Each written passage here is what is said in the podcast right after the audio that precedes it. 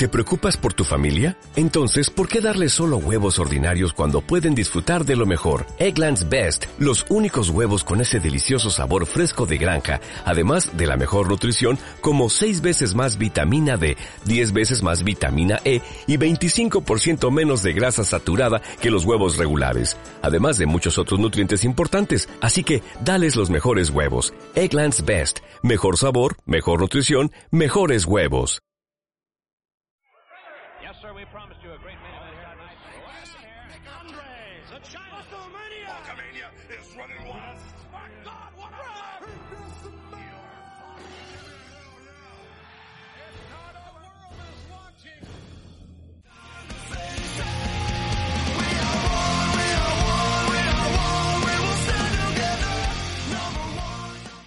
Hola a todos y todas, bienvenidos y bienvenidas una semana más a eh, Not Being Allowed, del programa de Stanner Podcast, donde hablamos de todo lo que va aconteciendo en el mundo de, WWE, en ese universo paralelo muchas veces que, crea la, empresa de Vince McMahon. Y para ello, como siempre, tenemos al bueno de Astu. Hola Astu, ¿qué tal? ¿Cómo andamos? Como, como se suele decir, feamente, la verdad. Pero últimamente se me ha pegado, de hecho no sé qué me pasa, que lo digo siempre. Eh, ¿Cómo estás? Eh, bueno. Perdón por ser gilipollas. No, no, no pasa nada, no pasa nada. Estamos bien. Estamos grabando esto un domingo y la gente se estará preguntando dónde está la review de Backlash. Bueno, pues está aquí, ¿vale? y pero os preguntaréis, ¿por qué vais a hacer una review de Backlash cuando ya todo el mundo hizo review de Backlash? Porque digamos que no fue un show que nos tuviese en vela la noche posterior a, acabarse pensando en cómo íbamos a hablar de ese evento. Entonces la cosa se fue retrasando y acabamos aquí. Así que nada, simplemente espero que disfrutéis de esta review post, post, post, post. Y ya está. No es una review de Backlash solo, también vamos a hablar de todo lo que ha pasado esta semana. Es verdad, es verdad. El tema es que de la review de Backlash, yo, yo creo que si rellenamos 10 minutos de programa me sorprendería. O sea, personalmente sería una sorpresa mayúscula. De hecho, Mm, vamos, vamos directamente al lío. ¿Qué te pareció WrestleMania Backlash? A ver, es un view muy malo, pero tiene un main event que es la hostia. Entonces, eh, yo voy a hacer un change.org, ¿vale? Para que, el, para que el próximo evento así, pues sea un evento de, de media horita y tengamos el main event y ya está. O sea, el main event, que sea el, el programa main event. No, pero me refiero, WrestleMania Backlash, pay-per-view, vale, perfecto. Me haces un kickoff que no voy a ver y luego me pones el Roman Cesaro. Y yo me voy a dormir temprano y feliz. Pero claro, si me pones... Eh, no me acuerdo... Ah, eso. Si me haces una coronación de los misterios cuando yo estoy eh, contando... Eh, Se habla poco de que... ¿Cuántas motas de polvo hay en mi mesa? Porque me interesa bastante más y quieres que sea emotivo y que llore pues lo siento mucho. Si me pones zombies alrededor del ring para promocionar una película que me suda los cojones, pues también lo siento mucho. Ese tipo de cosas, ¿no? Todo igual. Mm, se habla poco de que eh, tú no creías que fueran a ganar los misterios. Yo dije que sí. Y, como siempre, se ha demostrado que soy un analista excelso y, ha resultado correcto. Eh, a ver, mira, vamos a hacer una cosa. Te pregunto por, los, por cada combate y me lo defines, pues, hombre, la extensión que te apetezca, ¿vale? Me mola, me mola. Mm, puede ser, una palabra puede ser tres frases, yo sé, lo que te salga de los cojones, para que te voy a engañar. Rhea Ripley, Asuka y Charlotte Flair. Triple amenaza por el campeonato de mujeres de Raw. Eh, estuvo mejor de lo que esperaba. Eh, el, combate es una exhibición de Asuka por todos lados, ¿vale? Es la que, la que hace que te levantes un poquito de la silla en, algunos, en algunas secuencias. Y la ganadora que tenía que ser, pero, como podemos ver después, parece que van a seguir las mismas por ahí, rondando ese título, y ahí ya me echa más para atrás. Pero lo que fue el combate en sí, yo creo que cumplió. Vale. De momento, cuando yo tenga algo, cuando tenga una opinión diferente, te lo diré. Vale. En principio, ahí estamos totalmente de acuerdo. Eh, y Ruth contra los Misterios por el campeonato en pareja, ya lo hemos hablado, ganan los Misterios en una. lo que debía ser una emotiva celebración. Exacto. Exacto. No tengo más que añadir, no me voy a repetir. Vale, una mierda. Sigamos. Damian Priest contra Emi también, que la película. Sí, que se acuesten. Sí, sí. Siguiente. Va a durar menos de 10 minutos. Bianca Belair contra Bailey por el campeonato de mujeres, en este caso de SmackDown. A mí, yo aquí sí, perdona, pero te lo digo ya de primera. el combate no me dijo nada, la verdad, no me dijo gran cosa, pero me gustó, o sea, me gusta la química que tienen Bianca y Bailey y creo que pueden, que puede funcionar mejor si le dan más tiempo, evidentemente. El combate me estaba gustando bastante, me estaba gustando Bailey bastante. Vuelvo a saltar la sorpresa en las gaunas, ¿vale? Sí. Y de repente se acaba el combate. No, no, sé por qué, pero, pero no sé, son una alarma que tenían por ahí puesto y dijeron, hey, corta, bro, corta. Entonces, final de mierda y se acabó. Entonces, bueno, pues un, para un combate que iba a disfrutar de Bailey, me lo cortan a la mitad. Y yo, bueno, pues nada, el combate iba bien, pero con ese final, pues se lo cargaron bastante, la verdad. Sí, a ver, por eso en parte a mí no me terminó de decir nada, porque realmente fue un poco coitus interruptus, sí, en ese, en ese sentido. Eh, luego otro que a mí es que este no me gustó nada, la verdad. Bobby Lashley contra Drew contra Braun por el campeonato de WWE, mm, partiendo de la base de que está Braun Strowman en, implicado. ¿Qué te pareció? No sé. Es que, a ver, yo como vas totalmente sin expectativas, ¿vale? Pues al final viste cosas que, que oye, hubo un par de segmentos guays, eh, ese tipo de cosas. Y dices, bueno, mira, para lo que me podían dar, me sirve. Eso es un combate que me sirve. Esa es la, definición. ¿Qué pasa? Que volvemos a lo mismo con el título femenino de Raw. Si van a seguir los mismos, o el mismo en este caso, porque Strowman ya parece que se va con sus trenes a otra parte, cosa que me congratula enormemente, pues no apetece. O sea, era un buen momento para dar un combate en el que rompiesen un par de cosas que lo hicieron y, dar un giro al siguiente retador. Mm, hicieron la primera parte, no la segunda, por lo tanto no vale para mucho. Igual que se supone que hay mucho odio entre todos y no hay ningún tipo de, yo qué sé, de uso de sillas, de, ¿sabes lo que te quiero decir? O sea, me parece que, se podía haber hecho un poco más. A mí me parece que se podía haber buqueado mucho mejor, vaya. Sí, ya, ya, que, ya que van a matarse, pues que se maten de verdad, ¿no? Claro, tres bicharracos en una triple amenaza sin descalificación, coño, pues danos lo que queremos. Pero a mí se me quedó, sinceramente se me quedó corto y, ahora lo comentaremos eh, un poco por encima hablando de, de Raw, pero no sé. Es que Bobby Lashley, tío, me parece un campeón muy eficiente, lo sigo manteniendo. Eh, bueno, el campeón es que es MVP en realidad. Bobby Lashley lo único que hace es. Eso, eso lo pelear, siempre, bro. Pero la historia es la, la historia, la, la, la gestión MVP, lo hace todo MVP, entonces a mí eso me da un poco de cringe ya.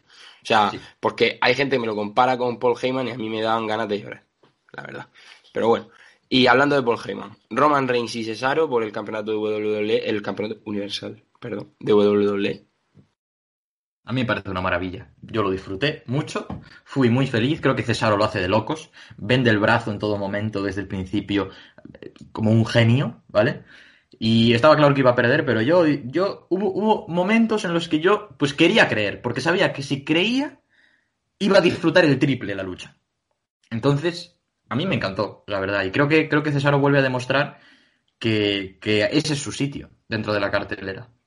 Sí, ¿Cómo, lo quieras llevar ahí? Tenga micro o no tenga micro, eh, todo lo que quieras decirme, pero Cesaro tiene que estar ahí, porque es su puto sitio. Sí, yo, yo pienso igual. El problema es que al final lo que lo ha llevado ahí realmente ha sido la propia, la propia gente o el propio público que ha sido el que ha impulsado todo esto, digamos que creando ese, esa expectación en redes cuando empezó a ganar los combates, ¿te acuerdas?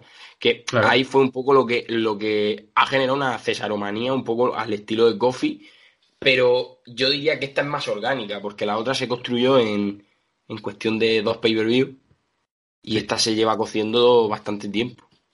Y me parece, me parece que se ha buqueado muy bien en ese sentido, pero también es verdad que hay que saber mantenerla una vez que la gente se canse de Cesaro, porque eso va a ocurrir. O sea, quiero decir, a lo mejor no tú, no yo, porque mm, vemos las cosas desde otra perspectiva, pero el aficionado medio llegará un momento en el que dirá, pues ya Cesaro no me cae, no me, no me, no sé, no me late, por decirlo de alguna manera como antes. Y ahí es donde yo tengo miedo de qué puede pasar con Cesaro. Pero eh, yo no te negaré que este combate me encantó, que lo disfruté muchísimo, que de hecho hubo algún momento en el que pensaba que iba a ganar. Digo, algo va a pasar para que gane. Eh, porque realmente te paras a pensarlo y no hay nadie que, le pueda quitar el título a Roman en, un corto espacio de tiempo. Es que eso juega a su favor, porque al saber que no hay nadie que pueda hacerlo, pues tú ves a Cesaro y durante, según transcurre el combate dices, oye, igual es él. Claro. ¿Sabes? Si, si estuviera esperando The Rock para luchar en SummerSlam, pues ya sabes que nadie puede y ya está este esperando que igual él sí puede. Pero si no hay nadie, nadie, pues ¿y si sí es este? ¿Entiendes? Eso juega a favor de Claro, claro, a eso voy, a eso voy, que, que yo hubo un momento de la lucha que dije, si es que tampoco se lo puede quitar a otra persona, ¿por qué no Claro. vas a hacer? ¿Sabes? Y, Claro. y lo disfruté, me gustó, la verdad, en ese sentido sí. Luego, eh, no sé qué te parece eh, la aparición de Seth Rollins, pero a yo me hubiera esperado a SmackDown, la verdad. Es que al final Yo- en SmackDown hicieron lo que tenían que haber hecho en SmackDown, pero a ver cómo se me lo he explicado. En SmackDown lo hicieron bien, pero no hacía falta hacer nada en Backlash, Correcto, justo, eso. ¿sabes? Eso es lo que Ah, yo creo. Pero me pareció un buen cierre. O sea, hay que ser Sí, sincero, sí. creo que fue un buen cierre de pay-per-view. El problema es que luego lo, lo vuelves a hacer en, en SmackDown y no aportas nada nuevo y dices, pues. Claro. sí, Y te voy a decir una cosa antes de terminar, si puedo, para que no se me olvide más que nada, luego si tienes tú que decir algo más, dilo para terminar. Lo que tú quieras, por favor. Eh, me sigue chirriando mucho el tema de que el otro uso no, no pase por el aro de Roman. Creo que es hora. Creo que es un tío que, que vivió el combate de Roman y Jay, vio que Roman era el putísimo amo y lo demostró. Y creo que una vez que vuelves tienes que acatar las normas que hay. No te pega nada volver después de haber visto esa matanza a tu bro con la camiseta de Nobody's Beach, no sé qué, y lo siento, pero no, no engañas a nadie, bro. Sí, no pienso, aportas nada. pienso igual, pienso totalmente igual. Pero eso ahora en SmackDown, si quieres, lo, Sí, sí, sí. lo comentaba un poquito más porque de hecho Jimmy Uso está ahí haciendo sus movidas aparte de Jay Uso y parece que eso puede generar ahí un problema entre los hermanos, ya veremos. Sí. Eh, si quieres vamos con los con los shows semanales, ¿vale? Ya lo comentamos todo un poco más ordenado. Vale.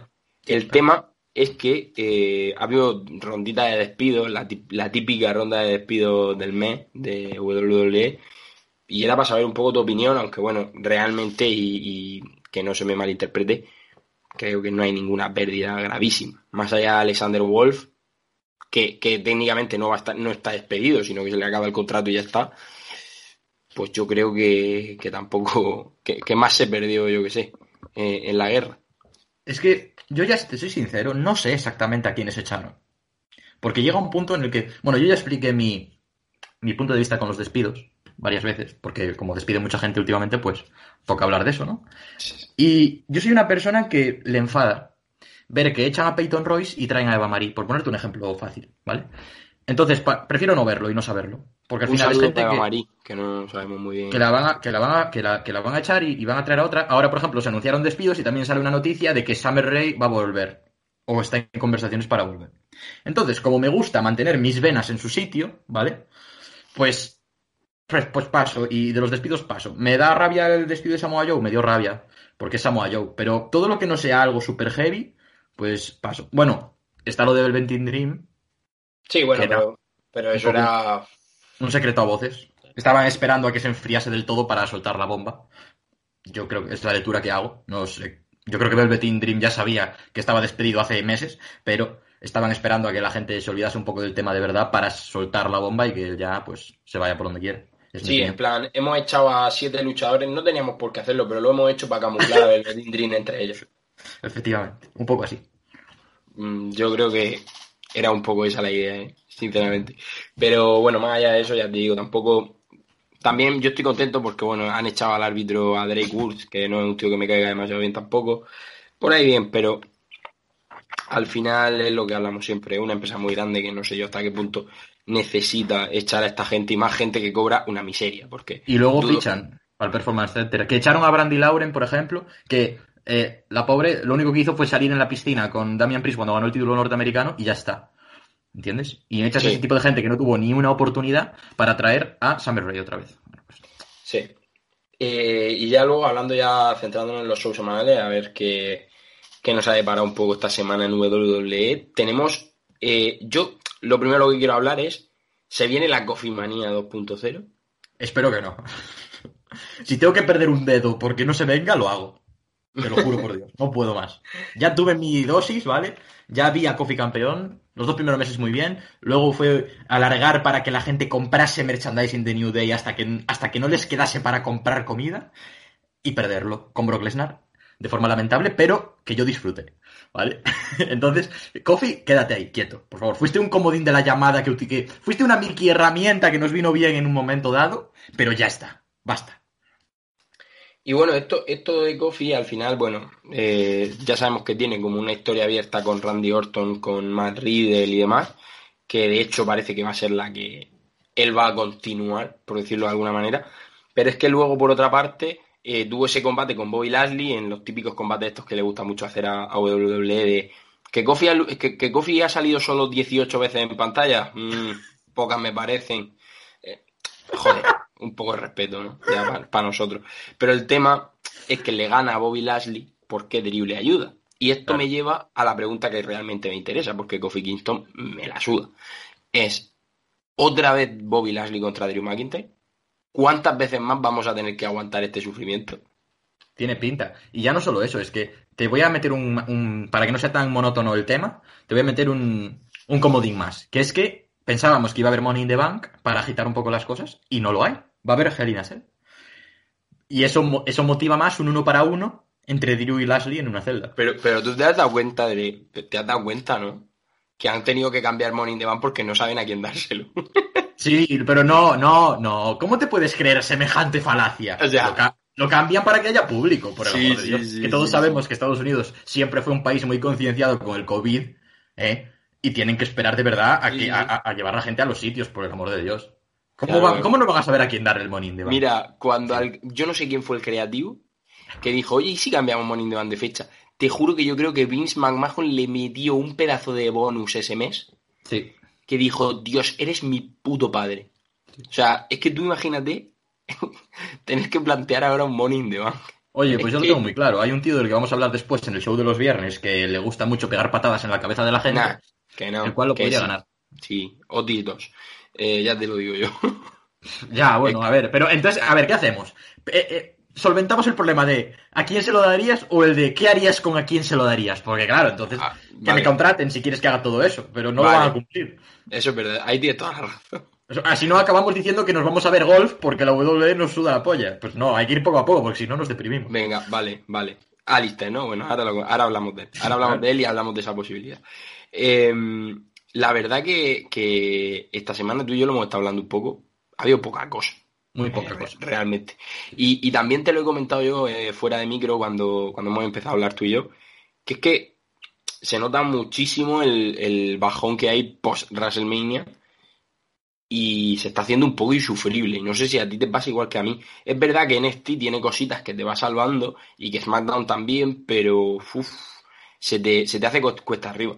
Y para que luego no digan que soy eh, hater de Raw, diré que Raw también tiene sus cosas buenas a veces. Porque eh, el Simu Ricochet o el Charlo Daska son buenos combates de lucha libre, aunque no nos cuenten una puta mierda. Que esa es otra. Claro. Si fuera un show como, como AEW Dark, que te ponen combates, tengo entendido que es así, ¿sabes? Muy seguidos.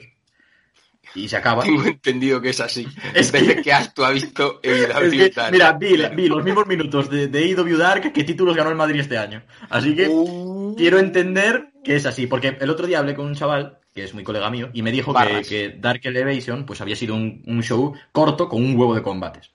Entonces, por eso ahora me, se me vino a la mente, porque dije, coño, si Raw durase una hora y tuviésemos el Charlotte Tasca, el Ricochet Sheamus y luego un par de segmentos y se acabase, pues igual querríamos hacer tres directos seguidos hablando de eso. Pero no es así. Volvemos a lo de siempre. La duración, los anuncios, eh, la, la falta de ideas para, para poder rellenar esas tres horas, que es, es que es muy difícil. Vamos a lo de siempre. Es muy difícil hacer un show de tres horas semanal. Sobre una hora. Eh, pero no vamos a entrar en este debate por 47 ava vez. No, eso es verdad, eso es verdad. eso es verdad. Sobra una, sobra una hora. Si aquí estamos todos de acuerdo. Pero el problema es que esa hora nunca jamás va- se va a quitar. Ya. Entonces, como no se va a quitar, es como es ir contra algo que, que es inamovible en realidad. Y yo solamente quiero dejar dicho que yo no, yo no estoy para nada de acuerdo de cómo funcionan los Dark y los Elevation y su puta madre. Porque eso, o sea, 15 combates de dos minutos a mí no me renta verlo, sinceramente. O sea, Hombre, no entra al combate y ya se ha terminado. No tiene mucha gracia, la verdad. Que a mí me hizo mucha gracia porque yo ya no veía Dark, ¿vale? Y creo que mucha gente no ve Dark. Porque Yo, no- yo no veo Dark normalmente. yo creo que mm, no, no te aporta nada. Entonces me hace gracia porque su solución fue hacer otro Dark. Entonces a mí es algo, a mí es algo que me pareció muy gracioso. Porque, no sé, no te gustan las lentejas, bueno, pues vas a comer lentejas y vas a cenar lentejas. Entonces me, pare- me parece un poco una medida que no sé a quién se le habrá ocurrido, pero WWE tendrá su, su nombre en mente seguramente. Para contratarlo, ¿no? Para- Efectivamente. Este tío tiene ideas eh, Sí, muy sí. malas. Es- Es de los nuestros. Es de los nuestros. Si Hammond Page, no, yo quiero a este tío. Es que me estoy imaginando. Bueno, eh, sigamos. Es que me estaba imaginando una conversación entre Vince McMahon y Tony Khan. Eh, eh, diciendo, madre mía, qué luchadores más buenos tengo, tal, no sé qué. Y Vince diciéndole, no, háblame del que, del que pensó en hacer Elevation. Háblame Háblame de esa leyenda. Quiero saber cosas sobre esa ¿Quién es persona. el responsable de esta maravilla? ¿Cuánto tiempo le queda de contrato? Te lo Sí, sí. compro. ¿Qué vale? Pago la cláusula de rescisión. Algo así, ¿vale? Y ya para. que creo que ha sido suficiente. Seguimos con NXT si quieres, porque ya te Sí. digo, Raw. ¿Qué? Sí, que, que sí, que tengo ganas porque dentro de que igual para destacar eh, no hay mucha cosa, a mí me pareció un show muy disfrutable el del miércoles. Hombre, para ti, un show en el que Johnny Gargano pierde el título norteamericano, ya me extrañaba a mí Mientras Candy se da un masajito tranquilamente. pues, que oye, fuera un mal show. No, pero, pero a mí me gustó, tío. De hecho, ya, ya empezar solo con Tony Storm ganando un combate con ese finisher que es eh, que desafía la lógica y la física, me parece magistral. Fue un buen NXT. Yo aquí esto estoy de acuerdo. De hecho, vamos a empezar por lo, digamos, como la anécdota del show, que fue que la aparición de Ted DiBiase en ese Atlas contra Cameron Grimes. De alguna manera parece que quieren hacer, que bueno, realmente lo ha hecho, lo lleva haciendo un montón de tiempo Cameron Grimes, eso de, de- de compararse con Ted DiBiase constantemente. Y parece que definitivamente van a dar carpetazo a eso. No sé muy bien cómo, pero la semana que viene se van a, van a tener ahí un careo. No sé muy bien qué va a pasar. Pero a mí Ted DiBiase es un tío que la verdad siempre me ha caído bien. O sea, esa risa, yo contra esa risa no puedo hacer otra cosa que, que decirle me caes bien, amigo. Y, y- y voy un poco por ahí. Pero, pero a todo esto te quería preguntar si por, por, por Jake Atlas. O sea, sé que gana de forma circunstancial, o sea, porque es necesario para la historia. Pero mm, a mí me parece un luchador muy bueno al que no se le está dando oportunidad. Y yo cuando, cuando llegó creía que iba a ser un poco como Sotsi. O sea, yo me esperaba que fuera a tener esa progresión, pero realmente se ha quedado muy atrás. A mí, me, a mí me parece muy buen luchador. Y creo que donde, donde dejó Santos la división crucero, creo que sería un activo muy interesante para ahí. ¿Qué pasa? Que al final, si quieres contar esta historia con Cameron, pues necesitas a alguien, ¿sabes? Entonces, bueno, también puede ser un escaparate. No tiene por qué quedar mal, porque al final la historia No, es con Cameron Grimes. Yo, yo no hablo de que quede mal, yo hablo de que al final se nota que es una que, que está siendo una herramienta para, para construir a Grimes, Sí. pero que, que va a ser circunstancial. No creo que, que Jay Atlas la semana que viene vuelva a pelear en, en NXT eh, ni dentro de dos, ¿sabes? O sea, creo que mm, no tienen planes para él realmente y que luchó con Atlas como podía haber luchado cualquier otro.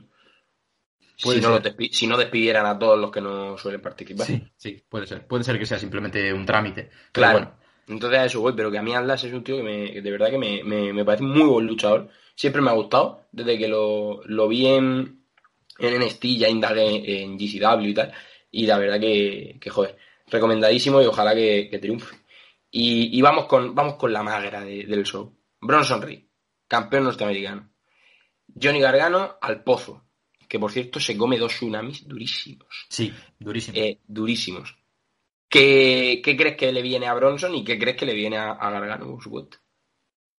A ver, eh, primero quería decir que me gustó la lucha. Hay un botch, eh, un botch bastante gracioso que a Gargano se le queda enganchada las piernas en las cuerdas y se quedan ahí mirándose en plan, mierda, ¿qué hacemos? Pero muy bien, muy, muy bien salvado por Bronson Reed que hizo un, un DDT rápido. Y, y creo que es un... Más que ¿Te hablar de... quiera o no quiera? ¡Bum! Claro. Eh, más que hablar de lo que viene después, que creo que, que lo voy a- o sea, que lo vamos a comentar, quiero hacer un discurso corto en favor de Bronson Reed. Creo que es un tío que lleva mucho tiempo apareciendo en flashes cuando tenía mínima oportunidad de aparecer y nunca lo hizo mal. Y ahora encontró un, un contexto favorable en el que ascender en la pirámide y en la selva que es la zona midcard de NXT y acaba de ser campeón. Y a mí me parece una trayectoria eh, muy meritoria y un, y un ascenso para nada forzado. Así que espero Mm. que, que le vaya bien y que no se la líen como hicieron con Demian Priest. Mi opinión. Mi opinión. ¿Infravalorado? Sí, totalmente. ¿Estaba Sí. para ser campeón? Creo que no. O sea, me explico. sí que lo han construido para eso, pero a mí me sigue pareciendo que Dexter Loomis, por ejemplo, tenía que estar delante. Pero lo de Dexter ya lo hablamos, perdieron una oportunidad muy valiosa y ahora, ¿te acuerdas que hablamos que no había cómo contarlo Sí. tan orgánico? Y yo creo que fue por eso por lo que no encontraron la manera y lo tuvieron que apartar para otra Pero, cosa. pero es que lo tuvieron hecho. Sí, claro, lo tenían hecho. So- solo tenían que, que en vez de que Gargan, es que, es que no tenía ningún tipo de sentido. Cuando empezaron a meter a Kushida y todo eso por en medio fue cuando, cuando se generó el problema, pero la historia de Loomis era la buena. Para y mí. de hecho, de hecho ya van dos historias que tiraron a la basura, porque antes era la buena la de Kushida. Sí, también es cierto. Y, y ahora el Lara de Loomis y tampoco pasa nada. Y, y parece que va a seguir con el tema de Indy, Y- porque hablamos antes del masaje y tal, que estaban dando un masaje Sí. y de repente apareció Dexter ahí y nadie se dio cuenta. Y lo de las rosas que Indy supo que se las había comprado Lest, o Lex- Lexter, sí. Dexter. Lex- Y- Lexter. Y irá por ahí el asunto. Pero vaya. Mm, no, era, era, era el tiempo de, Dexter, pero claro, al pasarse el, a pasar el tren, ¿qué vas a hacer? Porque es lo que hablamos tú y yo, ya no había manera de contarlo tan bien como se estaba contando. Entonces creo que al final, pues Sí, pero- Bronson pero- apareció por ahí y le tocó a él. Pero es que ese es el problema. que- o sea, que, y en ningún caso digo que esté mal que le hayan dado el título a Bronson Reed. Me parece bien, ¿eh? me parece un luchador que se lo merece. Pero la historia es un poco pobre. Es un Sí. poco. Se lo queríamos quitar ya, no sabíamos cómo. Pues así. Sinceramente, a mí se me ha quedado corto. Y por eso. Esa es la única pega que le puedo poner al, combate, más que al combate, al feudo en general, porque a mí el combate, estoy de acuerdo contigo, a mí me gustó muchísimo. Y, y de hecho creo que, que salen los dos reforzados. O sea, al final Gargano contra un bigardo como Bronson Reed, pues si perdía dentro de cabe, era posible. Eh, a mí, de hecho, lo que me gustaría es que de alguna manera The Way empiece a oscilar un poco, a convertirse un poco en twiners, no ser tan heels, porque me apetece, la verdad. O sea, me apetece volver a ver a Gargano Face y creo que como heel no le queda recorrido ya en la compañía, francamente. Está Pero no, derivando, está derivando, que por eso a mí me entra más por los ojos ahora Gargano, porque está derivando en la comedia. Más sus, sus eventos con Theory y tal, ¿sabes? Sí, pero porque Theory es un personaje que se ha Claro, es, es, un, es, es un normal. Claro, es que sí, sí, sí, Entonces le queda muy bien, porque Gargano Gil no, no te va a hacer- te puede hacer un discurso mirándote a los ojos que tú te vas a acabar descojonando de él, en su puta cara. Pero si van por lo cómico y por lo ridículo, pues lo compras más porque pega más, pero claro, no es beneficioso para Johnny Gargano y lo que significa él como símbolo. ¿Entiendes? Por eso puede ser más lógico en cuanto a lo que es él como luchador y como apariencia y como todo, pero no le va a venir bien. Por eso nunca debió de dejar de ser face, porque no le pega ser heel. Pero bueno, eso ya es otro tema que ya hablamos en su momento. Entonces Sí, yo creo que vas bien tiene- y es buena idea lo que tú dices de que sean twinners porque en algún momento pueden jugar con qué está bien y qué está mal y que Gargano pues como que se dé cuenta de que no está yendo bien. Es que es eso, es que yo pienso que Gargano ahora mismo, y, de- y- y sinceramente, siento que pega más en el main event como face, porque dime faces que haya en el main event. Aparte de Kyle O'Reilly, que mm, ahora mismo no está apareciendo. Mm, Pero Kyle O'Reilly tampoco es un face muy... Sí, pero, el más- pero quiero decir, es, es el más face que. Claro, claro, pero a lo que te voy es que obviamente Gargano face tendría más hueco porque ni siquiera el tío face Es face. es face como tal, de decir, no tiene un discurso. Es que Kyle O'Reilly es un poco más. eh, pues Nah, el tío que fue contra Adam Cole, y como Adam Cole es malo, pues suponemos que el lado de Kyle O'Reilly era el bueno, pero él en ningún momento, ¿sabes? No cumple los estándares de WWE de un face puro. Es lo que quiero decir con esto. Ya, luego Entonces- tiene a, Valor, que es tres cuartos de lo mismo. En Pero luego está, luego está Cross. Cross que es heel. Bueno, es que tampoco, es que. Cross tampoco es que sea. O sea, yo no lo termino de identificar como heel. Hay un poco de anarquía en cuanto a la designación de caracteres en, en el main event de. No, a ver, a ver, mm, a ver si me consigo explicar bien esto. O sea, a mí me parece de puta madre que sean todos twiners. Es como si quieren ser todos twiners. ¿Por qué? Porque si el personaje lo admite, te da muchísimo más juego, eso partiendo de ahí. Y segundo, eh, permite que veas combinaciones diferentes durante mucho más tiempo. Es porque pura sabemos- matemática. Es pura matemática. Claro. Entonces, a mí eso me gusta, me parece bien. Pero tienes que tener cuidado. Claro. Yo lo que, yo lo que voy es que hay anarquía, pero no me refería a que fuese algo malo Ah, vale, vale. Solo, solo quería dar, o sea, es una definición, pero es lo que tú dices, de momento no está mal así. No tiene por qué haber un grupo de faces y no tiene que haber cuatro faces y cuatro heels en la escena main event para que esté bien hecho, no tiene por qué. Y es lo que tú dices, se abren muchísimas eh, eh, opciones al ser twinners porque si tú al hacer una historia puedes tirar por dos lados en vez de por uno, pues eh, literalmente tienes el doble de opciones. Y recuerda que Pete Dunne, por ejemplo, también es Gil. Eh, él Claro. sí es Gil. Él, digamos, sí que es más. El, digamos que es el único Gil puro que yo veo dentro del, del roster ahora mismo. Y está y, y Gargano el, el face. Entonces, podría ser ese face que yo creo que hace falta y que viene bien como de. Es que ahora mismo un Gargano Underdog contra Carrion Cross me parecería brutal. O sea, Además, Gargano yo creo que sería la prueba de fuego para ver si Carrion Cross te puede dar un combatazo en un takeover. Hombre, si no, te- si no se lo das con. si- o sea, si no lo consigue dar con Gargano, que es el hombre que hasta a mí me haría dar un buen combate en un takeover, no sé quién, quién puede ser, sinceramente. Pero, pero entiendes lo que quiero decir. Sí, sí, sí, te entiendo, te entiendo. Que puede ser, y además le puede dar hasta confianza a él también, ¿sabes? El hecho de, hostia, takeover con Gargano, hay muchos focos puestos en mí, doy un puto combatazo y me establezco. Que también creo que le falta un poco eso a Cross. El, el- el- el punto de inflexión, ¿sabes? Pero a ti no te parece que Cross no va a durar mucho en NXT. Mm, sí que es verdad que cumple mucho el tema de Yo creo, main que, roster. yo creo que yo creo que SummerSlam está en el main roster. Sobre todo a Vince, eh, yo estoy seguro de que a Scarlett hueco le, le encuentra seguro. Eso vamos, Hombre, tengo claro. ningún tipo de duda. Mira, eh, yo te, yo me apuesto contigo, a ver, eh, se entien- entienda, vamos a entender el concepto apuesto. yo creo que para SummerSlam, Carrion Cross está en el roster principal. Hostia, eso es una apuesta muy... A ver, tampoco te estás, tampoco estás No, no, pero- ya va tu casa, ¿no? Pero, Te voy a explicar por qué, y creo que es muy sencillo y se va a entender rápidamente. a ver, Mm, Ve a Raw, busca main eventers y vuelve. ya. Eh, Ya, y, ahí, y ahí dices Carrion Cross, Pero grande, claro. fuerte, con una eh, manager de buen ver, que eso siempre sube la audiencia.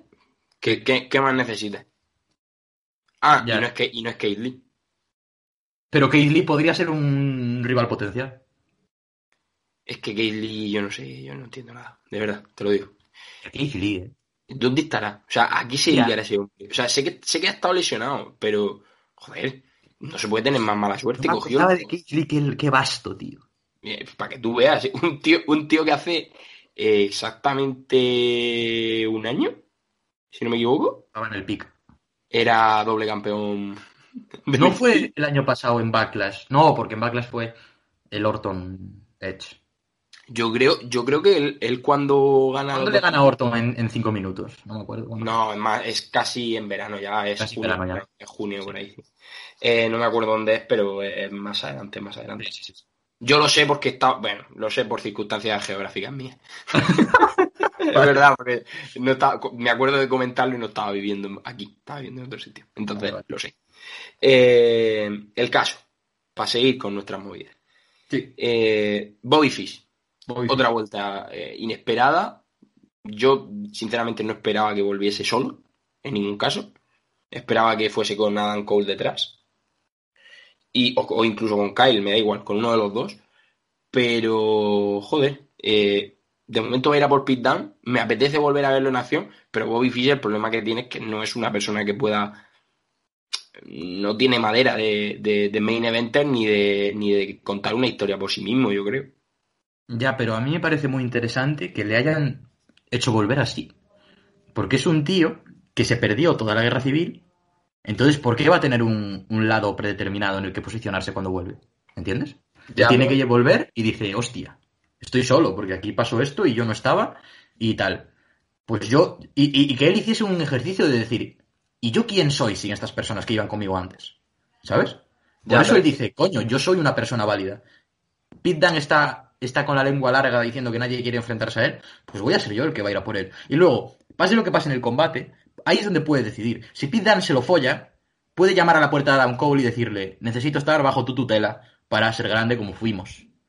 Y si gana, quién sabe lo que puede pasar con Bobby Fish. Que estoy de acuerdo en que sus, sus circunstancias no son para plantarse en el main event y tener una trilogía de combates contra Finn Balor rompiéndose la espalda, ¿vale? Pero creo que es muy interesante y es lo acertado haber jugado con él así. Sí, a mí, a mí me gusta que no, no lo utilizasen en el feudo como mm, vienes con papá o con mamá. ¿sabes? Claro, o sea, me, claro. parece, me parece muy acertado. Pero lo que tampoco quiero es que lo hagan ahora. Ya. ¿Sabes lo que te quiero decir? Sí, sí, sí. Sería un poco absurdo jugar con eso ahora. Yo creo que, que ahora Bobby Fish tiene que tomar la decisión directamente, para mí, en mi opinión, o irse solo o rápidamente engancharse o, a- o a O'Reilly o a, o a Cole, porque es que sí, eh, ahora tenemos el hype de que ha vuelto, el hype entre comillas, porque a mí tampoco es que me apasione. Me parece un buen luchador, de hecho me gusta mucho en la escena tag team. Eh, esto es una cosa que, que de hecho lo he dicho varias veces, que a mí Kyle O'Reilly y Bobby Fish como equipo en parejas me encanta, pero mm, individualmente le veo muchas lagunas. No a nivel luchístico, porque creo que es un bastante buen luchador, pero a nivel personaje, a nivel carisma, a nivel todo eso, se me queda corto, bastante corto además. Bueno, sin embargo, Dan, sin embargo, Dan, por ejemplo, le puede venir bien para lo que tú dices, Claro. para que sea como vengo y, y no le tengo miedo a, a enfrentarme yo solo. A- por mucho que haya pertenecido a una facción los últimos cuatro años de mi vida, eh, yo llego aquí ahora y, y me intento buscar las habichuelas yo solo. Claro, Pero- aunque sea un intento de un día, es que ya está. Yo lo analizo como diciendo, podría haber vuelto y no generar ningún tipo de interés, o volver y generar interés. Y aunque no sea el hype de la hostia, es un tío que volvió, hizo algo que nadie se esperaba, que es volver como si nada, habiendo asimilado completamente que ahora ya no hay grupo, Mm. y, y va por el tío más, más rudo que hay ahora mismo en la marca. Es que yo creo que la decisión es perfecta. Y, y para terminar con NXT y ya pasar a, a SmackDown, te quería preguntar un poco por la división femenina de, de NXT, ¿cómo la ves así un poco a grosso modo? Que como la verdad que no hemos hablado mucho de NXT eh, en este tiempo, por lo menos que, que la gente sepa un poco cómo estamos viendo todo esto que, que está pasando, la llegada de Sarai, eh, pues no sé pronunciarlo, tío, pero vamos, yo voy a decir así, si te parece correcto. Está. Eh, cómo, cómo están Dakota y, y Raquel, eh, por ahí Sochi también, no sé, a, a mí particularmente creo que ha bajado un poco respecto a cómo estaba hace dos meses o tres meses. Sí, y hay una razón clara, o sea, eh, para empezar ya te voy a decir lo de, lo de Sarai o como se diga. Es que no sé, tío, muy Es bien que va a ser jodido, ¿eh? Es que, es La que japonesita que- cuyo nombre empieza por S, ¿vale? es que encima yo eh, quiero que quede claro que yo soy murciano, o sea, yo- a mí no me puedes poner este tipo de, de nombres porque me, me- me rayo Claro. fuerte. Eh, la cosa, que la pobre, algo más que squashes, por favor. Bueno, pero es que esto es un- una fórmula muy usada últimamente en la lucha libre en general, eh, tanto en WWE como en, en All Elite, por ejemplo. Ya. Sí, sí, llega nueva, pues le va a ganar a todos los, a todos los matados del roster, le va a ganar en dos minutos. Ya. ¿Para qué Pero- sirve? Para nada. Pero aquí está. Ya, pero no es la manera, es lo que quiero decir. Y, y luego, pues tenemos el tema de Raquel, que no empezó bien el reinado, no, no por su culpa, sino por la rival que escogieron para empezar, lo que es Mercedes. Creo que ahí está el, el principal focus de, de- de la bajada normal que tuvo la división, que es una bajada lógica, porque, porque se acabó un ciclo y veníamos eh, en, en el puto cielo con esa división y hay que reestructurar un poco las cosas. Pero yo creo que Mercedes no fue la, la rival ideal, porque es una tía que, que yo creo que para creérnosla tenía que, que volver atrás y empezar un poco más desde abajo.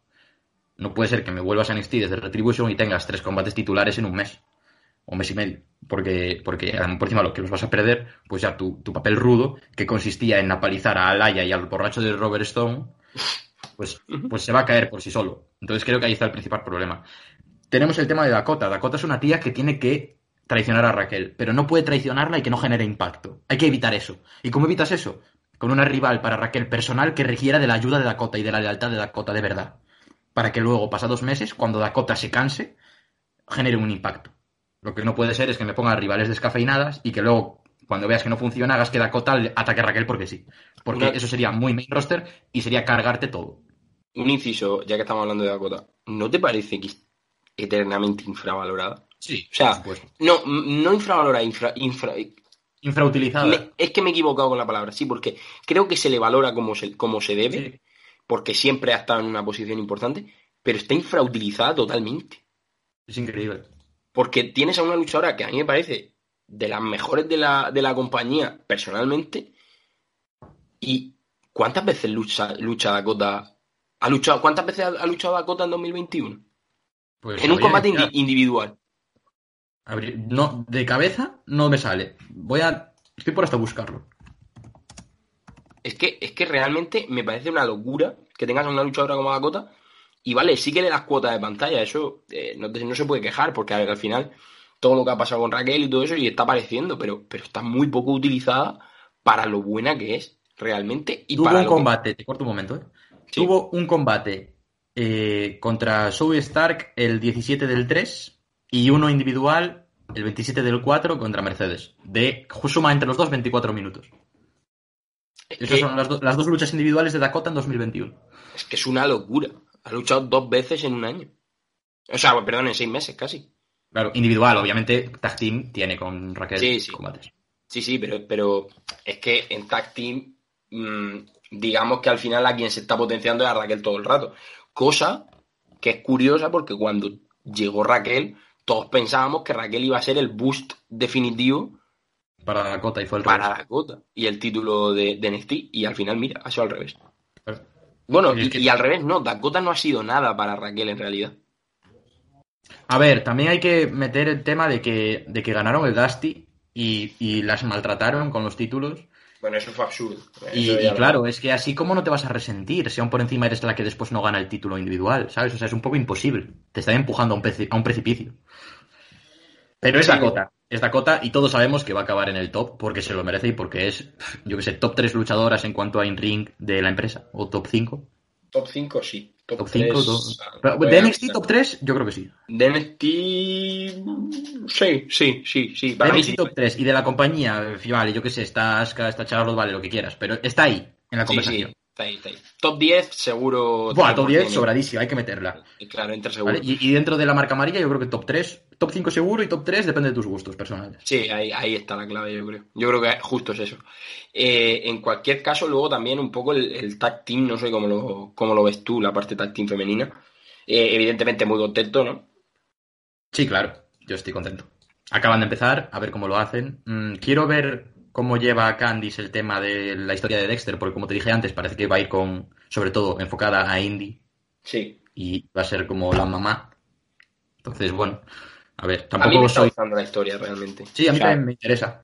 Me interesa bastante. Y Candice anda ahí la pobre, eh, tiene un título, así que yo soy feliz y ella supongo que también. Así que con eso me llega. El problema al final es que tag teams hay dos más, quiero decir, evidentemente. Por eso me Ah. jode Sarai y los squashes, porque Io y Sarai podían ser un tag team de la hostia para meterse con Candice, con Indy, eh, no sé, hacer cosas, hacer cosas, pero un squash no aporta nada. ¿Entiendes? Sí, podrían tener como una breve alianza que también les puede permitir, incluso con Dakota y Raquel, eh, y de alguna manera hacer que, que Sarai consiga una oportunidad al título de Raquel gracias a Io. No sé, movidas que luego desemboquen en otra historia. El Claro. problema es que al final es todo muy plano.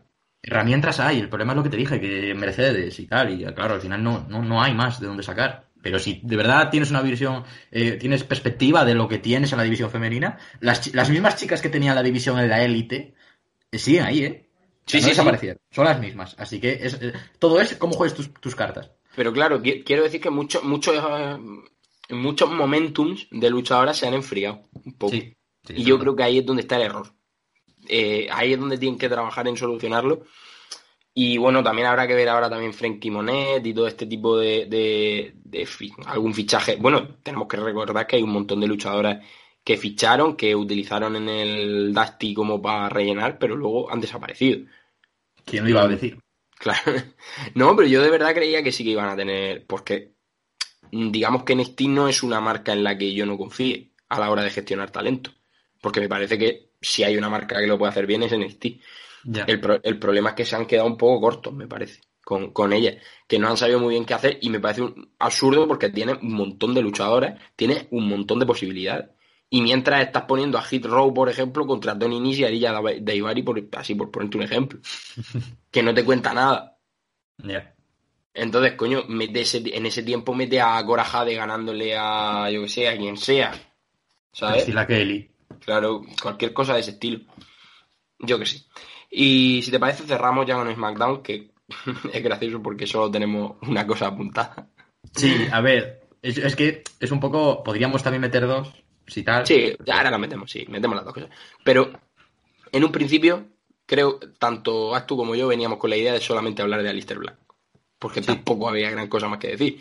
Eh, buen combate del Fatal Four Way. Si quieres hacemos como un resumen así muy breve. Sí. A mí me pareció un buen Fatal Four Way. por A el mí me gustó interrupciones. muchísimo. Me gustó Me- muchísimo. Me pareció bastante bueno. Eh, lo de lo de Alistair creo que es un punto a favor. Me apetece saber qué ha pasado ahí, por qué ha hecho eso y todo eso. Mm, el problema es que me da bastante miedo todo lo que tenga que ver con Alistair Black y contar cosas. Sí. Porque se han pero ya atorado es una bastante. victoria que haya aparecido. Porque yo, después de ver su segmento, dije, bueno, otra semana más igual. Y cuando salió, joder, me quedé hasta en shock. ¿Sabes? Porque no me, lo, no me lo esperaba. Después de ver el segmento típico en el que, pues dices, bueno, pues segmento de Alester, no va a pasar nada y la semana que viene lo mismo. Y de repente sale y es fundamental en un desenlace, pues me interesa. Además de esa forma. Mm, podemos. Vamos a especular, vamos a jugar al juego de la, espe- de la especulación con Alistair Black. Celina Vega ha vuelto a la WWE. ¿Vale? No, no está confirmado que tenga un contrato, pero sí está, está entrenando allí. Cosa que, tal y como salió de allí, es raro. Pueden tener. Puede estar todo esto, digamos, de alguna manera relacionado. Puede estar relacionado. Puede estar. que, por ejemplo, Alistair se quisiera ir y digamos que le hayan dado un push para que se quede contento y se quiera quedar. Y eso ha hecho que vuelva Celina también. Además, Selina es una chica que de manager a mí me parece muy buena. A mí me parece buenísima. Me parece, una 20 veces mejor que Lana, sí, sí, por sí. ejemplo. Sí, sí. Y, y además, por si la sigues en redes sociales, no sé si lo sigues, eh, es muy dada al, al cosplay, a todo ese tipo de cosas. Entonces, con Alester se pueden hacer cosas muy guays con ese tema, ¿sabes? Mm. Si tiene que tener algún disfraz, eh, alguna ves- vestimenta especial, algún cambio de persona, o sea, algún cambio de, de apariencia, ¿sabes? No es, no es plana en sus looks. Entonces, a Sí. Lester, como es un tío tan abstracto, yo creo que, que pega muy bien. Yo creo que hasta sería, le pegaría más que Andrade, porque funcionó muy bien con Andrade, pero es que mm, con Alester yo creo que funcionaría aún mejor en cuanto a conceptos, sobre el papel, ¿sabes? Sí, te Porque había veces, por ejemplo, que tenía que hablar en castellano y se notaba que estaba preparado de antes, que no le salía natural la lengua, por ponerte un ejemplo. O, o tal. Y a Lester, además de ser su pareja, que eso siempre ayuda porque se van a conocer, van a trabajar juntos. Porque yo estoy seguro de que la gente que no sale en televisión, otra cosa no, pero currar, curran seguro para intentarlo. Estoy Sí. convencido.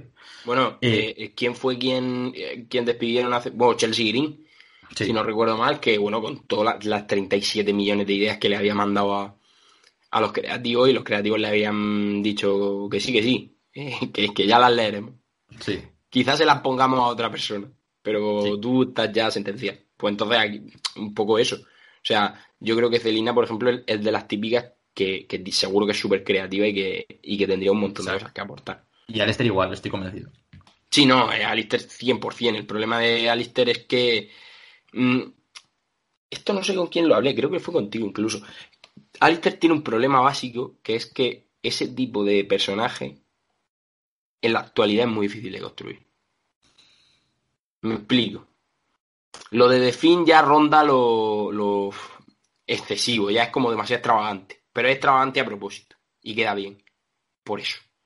Pero lo de Alistair, que sería un poco más a lo Undertaker, por decirlo de alguna forma, yo lo veo más difícil en la actualidad. Porque Pues, digamos que pues- la gente ya no compra tanto ese tipo de cosas porque, o sea, si no lo haces pasándote para que se note la, digamos, no, no la sátira, pero que se note que, que, que, que sabes que, no tiene sentido, yo creo que no, la gente no te lo compra. Pues No sé si creo, yo al contrario que tú, creo que un personaje como el de Lester está hecho y tú solo tienes que ponerlo a ganar combates. O sea, yo creo que si le dejas a Lester guion libre y simplemente le buqueas luchas, ya está. No tienes que hacer nada. Creo que es el personaje más compacto y más hecho de por sí que tiene el main roster. Y no lo aprovechan. No, lo tengo tan claro. O sea, yo creo que antes sí, ahora ya no. O sea, sin ninguna duda. Ahí sí que. Si me dices cuando subió de, de NXT, te lo compro, pero ahora que va. Ahora para mí no. Oye, llegó a ser campeón en parejas con Ricochet, o me lo estoy inventando. Campeón por parejas con Ricochet. Mm. Voy a no, me buscar. no me acuerdo, la verdad. A mí, Eh, a mí me suena que tuvieron luchas, pero. Pero que no ganaron, ¿no? Yo creo que no. Creo que no, ahora que lo dice. No estoy seguro. la verdad. En cualquier... Hostia, luchas con The Revival, chaval. Madre mía. Para que tú veas. Con FTR. Eh, y bueno, poco más, eh, gente. Vamos a saber si ganaron el título. Que creo que no, en realidad. Pero... Aquí un, render, pero debe ser de un fan. Nada, no creo, no creo. Bueno, en cualquier caso, en cualquier caso, eso, en SmackDown tampoco tiene gran cosas más. Tenemos lo de Jimmy J. Uso, que si quieres lo comentamos. Yo sé que tú, de hecho ya lo comentaste en la previa, no estás muy de acuerdo con cómo están gestionando la historia de Jimmy J. Yo pienso igual en realidad que tú. Pero, pero no sé si crees que de alguna manera Jimmy va a acabar claudicando o si esto puede generar que los usos se separen al menos temporalmente. Es que es muy complicado de contar, porque Jimmy por sí mismo no va a conseguir nada. Entonces, que se, que, se, te haga el chulo un mes, pues vale, pues sabes cómo va a terminar. Entonces, por eso yo creo que debería haber claudicado lo antes posible, porque era lo más orgánico. Si ahora el tío se tira un mes y pico yendo contra Roma y al final claudica, pues tío, bro, acuéstate, ¿sabes? Porque ya estaba claro que ibas a terminar. O sea, ¿qué haces? Sí, pero quizá está siguiendo el mismo buqueo que su hermano. O sea, el buqueo de Jay cuando estaba solo fue el mismo, realmente. Claro, pero es que Jimmy estuvo, formó parte de ese tema. Es lo que me chirría. Si metes a Jimmy para lo emotivo de esa lucha, y él es consciente de todo lo que hace Roman y de su poderío, cuando vuelve tiene que claudicar nada más llegar. Si Jimmy hubiese estado fuera y hubiese matado Roman a Jay solo, cuando vuelve se entiende el sentimiento de venganza. Por ahí voy yo por eso no me interesa tanto. Por eso no veo que estarían ellos. Yo sinceramente creo que los van a poner a luchar entre sí. Eh, quiero decir, Jimmy, no, no, pero no Jimmy J, Jimmy y Roman. Ah, y Roman. Sí, van a hacer un poco la misma. Y quizá ahí Jay se dé cuenta de lo que está haciendo Roman y se separe de él definitivamente. Cosa que me parece un error. Tanto por parte, o sea, creo que no beneficia ni a Roman, ni a Jay, ni a Jimmy. En ningún caso. Yo pensándolo, con mi historia de que Rollins haga de, de ratilla de cloaca, podría estar bien que, que, que, Jimmy claudique y se vaya con Roman, pero que se guarde en un segmento en el que Rollins le come la cabeza y le dice, sí, métete dentro porque desde dentro vamos a hacer esto. ¿Sabes? Meses después, que se sepa. Cuando Rollins dé el cambiazo, pues, pam, sale ese segmento y por eso se unió Jimmy, por eso tal. O sea, me gustaría algo así. Creo que se puede jugar. Tienen una oportunidad de arreglarlo y de que quede algo guapo. De utilizarlo para algo más. que lo hagan o no, pues ahí ya es cuestión suya. Pues bueno, haz tú. Creo que, ha sido un programa completito. La verdad que hemos hablado. Pa, lo poco que había, creo que nos hemos puesto bastante al día, que era importante también eso. Y ha quedado un programa compacto y sólido y muy bonito. Y espero que lo disfrute todo el mundo que nos está escuchando. Así que, haz tú, nos vemos la semana que viene, Rey. Nos vemos. Sí, señor. A ver si disfrutamos un poquito más. Yo espero que. Tengo dudas, siempre digo lo mismo. Siempre, yo no confío. espero que sí, pero no confío las cosas como son. Pero bueno, aquí le intentaremos sacar el máximo jugo a, todo lo que ocurra. Bueno, chicos, nos vemos. Ya sabéis que a tú lo podéis seguir en arroba tú. Eh, se acaba la liga, así que ahí perdéis un filón importante. Sí, pero bueno, se viene la Eurocopa, ¿eh? Bueno, ojo, ojo también, ojo también. Eh, pero eso, y a nosotros en arroba está en el podcast y, nos vemos, chicos. Venga.